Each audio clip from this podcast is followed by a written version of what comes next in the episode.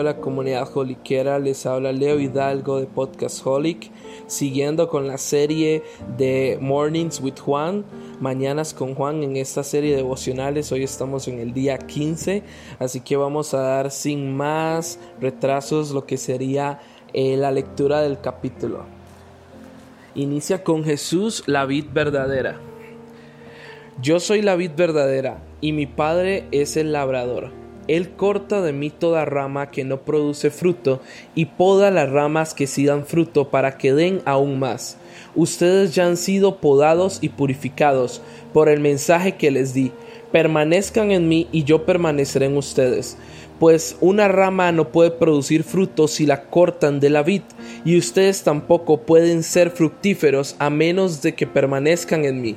Ciertamente yo soy la vid y ustedes son las ramas. Los que permanecen en mí y yo en ellos producirán mucho fruto, porque separados de mí no pueden hacer nada. El que no permanece en mí es desechado como rama inútil y seca. Todas esas ramas se juntan en un montón para quemarlas en el fuego. Si ustedes permanecen en mí y mis palabras permanecen en ustedes, pueden pedir lo que quieran y les será concedido. Cuando producen mucho fruto, demuestran que son mis verdaderos discípulos. Eso le da mucha gloria a mi Padre. Yo los he amado a ustedes tanto como el Padre me ha amado a mí. Permanezcan en mi amor. Cuando obedecen mis mandamientos, permanecen en mi amor, así como yo obedezco los mandamientos de mi Padre y permanezco en su amor. Les he dicho estas cosas para que se llenen de mi gozo. Así es, desbordarán de gozo. Este es mi mandamiento, ámense unos a otros en la misma manera que yo los he amado. No hay amor más grande que el dar la vida por los amigos. Ustedes son amigos si hacen lo que yo les mando. Ya no los llamo esclavos, porque el amo no confía sus asuntos a los esclavos. Ustedes ahora son mis amigos, porque les he contado todo lo que el Padre me dijo. Ustedes no me eligieron a mí, yo los elegí a ustedes. Les encargué que vayan y produzcan frutos duraderos. Así el Padre les dará todo lo que pidan en mi nombre. Este es mi mandato. Ámense unos a otros. Si el mundo los odia, verso 18, recuerden que a mí me odió primero. Si pertenecieran al mundo, el mundo los amaría como a uno de los suyos. Pero ustedes ya no forman parte del mundo. Yo los elegí para que salieran del mundo. Por eso el mundo los odia. ¿Recuerdan lo que les dije? El esclavo no es superior a su amo. Ya que me persiguieron a mí, también a ustedes los perseguirán. Y si me hubieran escuchado a mí, también los escucharán, escucharían a ustedes. Les harán todo eso a causa de mí, porque han rechazado a aquel que me envió. Ellos no serían culpables si yo no hubiera venido a hablarles, pero ahora no tienen excusa. Cualquiera que me odia, a mí también odia a mi Padre si yo no hubiera hecho entre ellos esas señales tan milagrosas que nadie más podría hacer, no serían culpables. Pero la verdad es que vieron todo lo que hice y aún así nos siguen odiando a mí y a mi Padre. Con eso se cumple lo que está registrado en las escrituras. Me odiaron sin motivo. A ustedes yo les enviaré al abogado defensor, el Espíritu de verdad, él vendrá del Padre y dará testimonio acerca de mí, y también ustedes deben dar testimonio de mí, porque han estado conmigo desde el principio de mi ministerio. Wow, increíble este capítulo de Juan 15 y no deja de dejar tanta enseñanza. Veo tantos tesoros en este capítulo y empezando con lo que dice Jesús, ¿verdad? Otra vez siguiendo con lo que veíamos en Juan 14, que él decía que él era el camino, la verdad y la vida, y no hay ningún otro medio para llegar al Padre. Y dice al inicio, yo soy la vid verdadera y mi Padre es el labrador. Él corta de mí toda rama que no produce fruto y poda las ramas que sí dan fruto para que den más.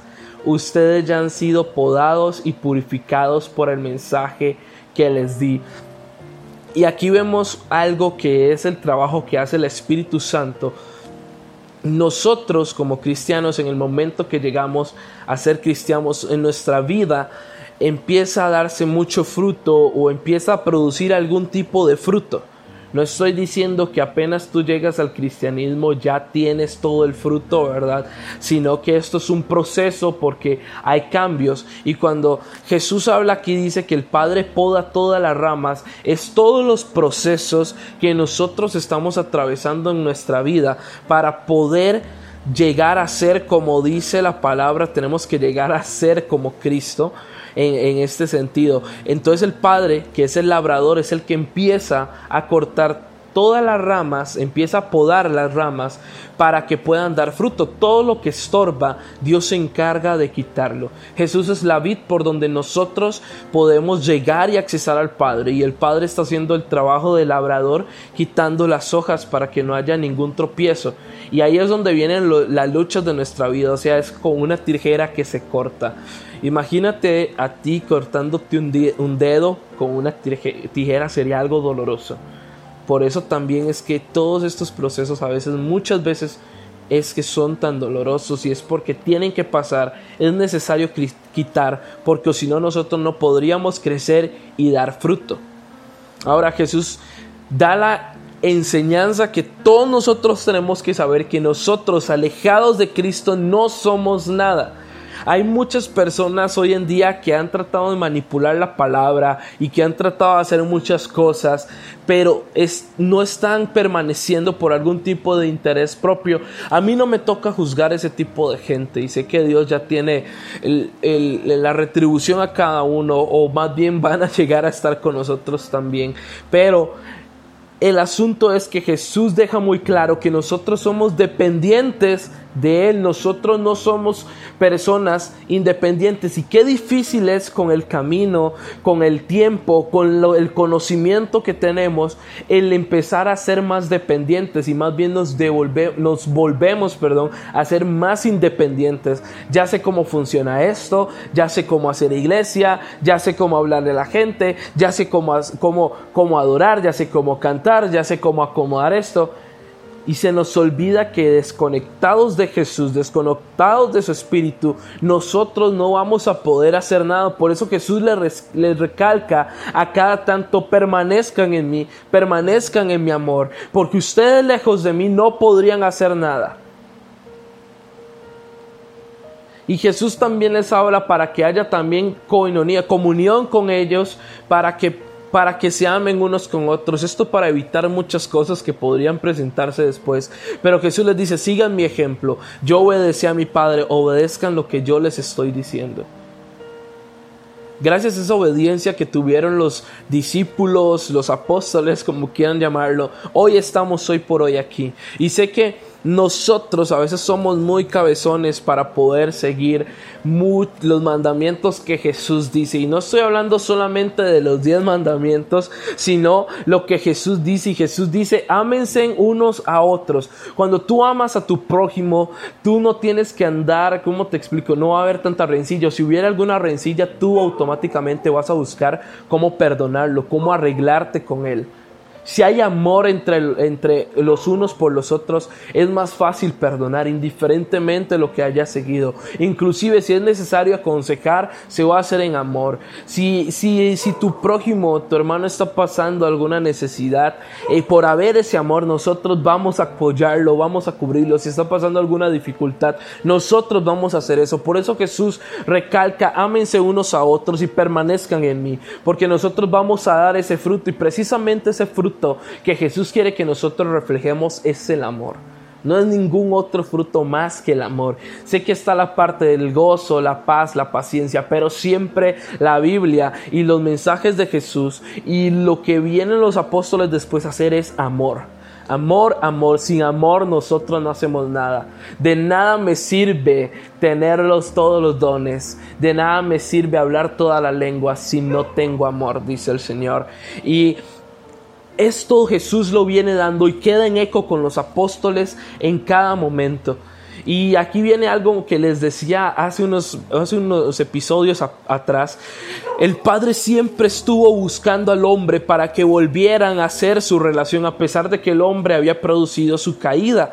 Y vimos como cuántas veces Dios empezó a llamar a los padres de la fe, como le podríamos decir, como a Abraham, como a Moisés, como a cada uno de ellos, pero en algún momento su corazón dudó, se torció, tuvo alguna situación.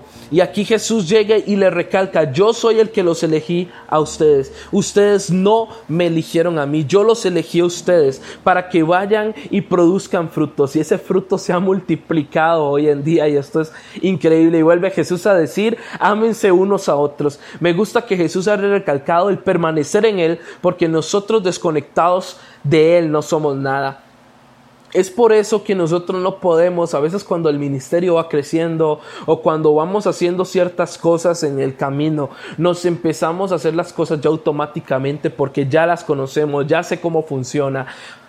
Y el amor empieza a dejarlo, la pasión empieza a mermar y ya hacemos todo como un protocolo, como un seguimiento y ya dejamos afuera al Espíritu Santo. Y cuando las cosas ya empiezan a caerse, a veces empezamos a acordarnos de Dios, pero creo que Dios permite a veces que las cosas se caigan para que podamos hacer un stop. Y eh, antes de seguir con la otra, la segunda parte, veo en el COVID-19 con todo lo que está pasando la oportunidad de demostrar ese amor los unos por los otros y de permanecer en Jesús. Nosotros ya en, nuestra vida personal, el estar orando, el estar leyendo la palabra, el estar buscando, el crecer. Aprovechemos este tiempo que estamos teniendo de paz, de silencio, para poder buscar más de Dios y reflejar ese amor. Como les decía, que nuestra vida de oración sea una vida que refleje como lo fue el perfume que puso María en los pies de Jesús.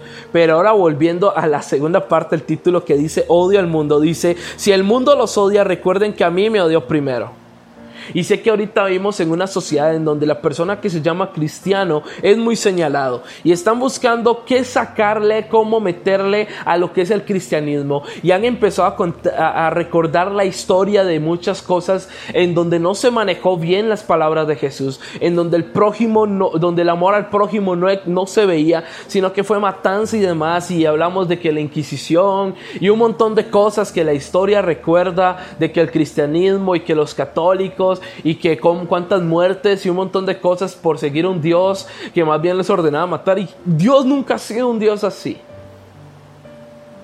Por medio de Jesús nosotros conocemos que Dios entrega a su Hijo a morir por toda la humanidad.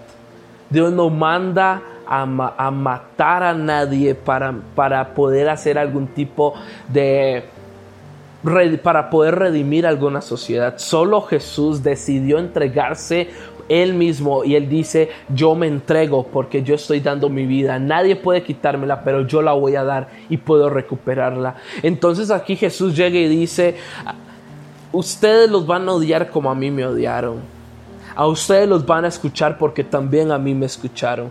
Y, por, y me encanta después de tantas veces que Jesús les dijo esto de que el esclavo no es superior a su amo, cómo llega ya Jesús a explicarles y les dice, les voy a explicar ahora sí porque yo les decía que el esclavo no es superior a su amo.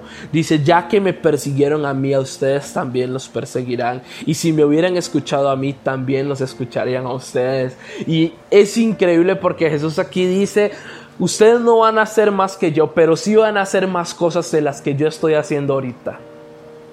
Pero no van a tener ningún trato preferencial van a ser honrados, pero también van a ser perseguidos. Van a ser escuchados, pero también van a ser abucheados. Y yo sé que este paquete quita la rosa que te presentan y la, y la flor bonita que te enseñan cuando te presentan el Evangelio, sino que aquí te muestra Jesús diciendo, aquí hay espinas. Y podemos decir, la salvación no costó nada, la salvación es gratuita, pero la salvación costó sangre, costó la vida de Dios para poder ser salvos nosotros y tener libre acceso al Padre. Y me gusta aquí que Jesús, a pesar de todo esto, yo me imagino a los discípulos un poco temerosos cuando Jesús les dice, los van a perseguir. Me odiaron a mí, los van a odiar a ustedes también sin motivo. Pero Jesús llega y dice, pero a ustedes yo les voy a enviar al abogado defensor, al Espíritu de verdad. Él vendrá del Padre y dará, testimonio acerca de mí. nosotros vamos a enfrentar muchas situaciones por poner nuestra fe, por guardar nuestros principios. Pero si nosotros permanecemos en Él, Él prometió que el Espíritu Santo iba a estar con nosotros y ese fruto iba a ser reflejado. Y yo sé que aunque muchos te señalan hoy o aunque muchos lleguen a decirte cosas, Él va a traer recompensa después y cuando estemos allá con Él, veremos a tantas personas y esa es una imagen que tengo, alguna persona que le hablaste o a las personas que le hablaste también celebrando contigo. Yo creo que ese regocijo va a ser mejor que cualquier otra cosa. Antes de cerrar con, con el verso 15, con el capítulo 15 de Juan, que demasiado increíble, voy a volver un poco al principio y dice... Él corta de mí toda rama que no produce fruto y poda las ramas que sí dan fruto para que den más. Si tú sientes que estás viviendo frustrado o porque no avanzas en alguna situación o estás teniendo una lucha con algún pecado o con alguna situación y no, no ves la salida y sigues repitiendo el patrón y estás en Cristo ahora y no ves la salida, quiero decirte que Dios está podando, la, está podando esas hojas está podándote como rama para que puedas producir fruto. Solo ten paciencia porque Dios no ha terminado su obra. Así que les invito a que tengan un buen día, que Dios los bendiga y ánimo para seguir en esto. Hasta luego.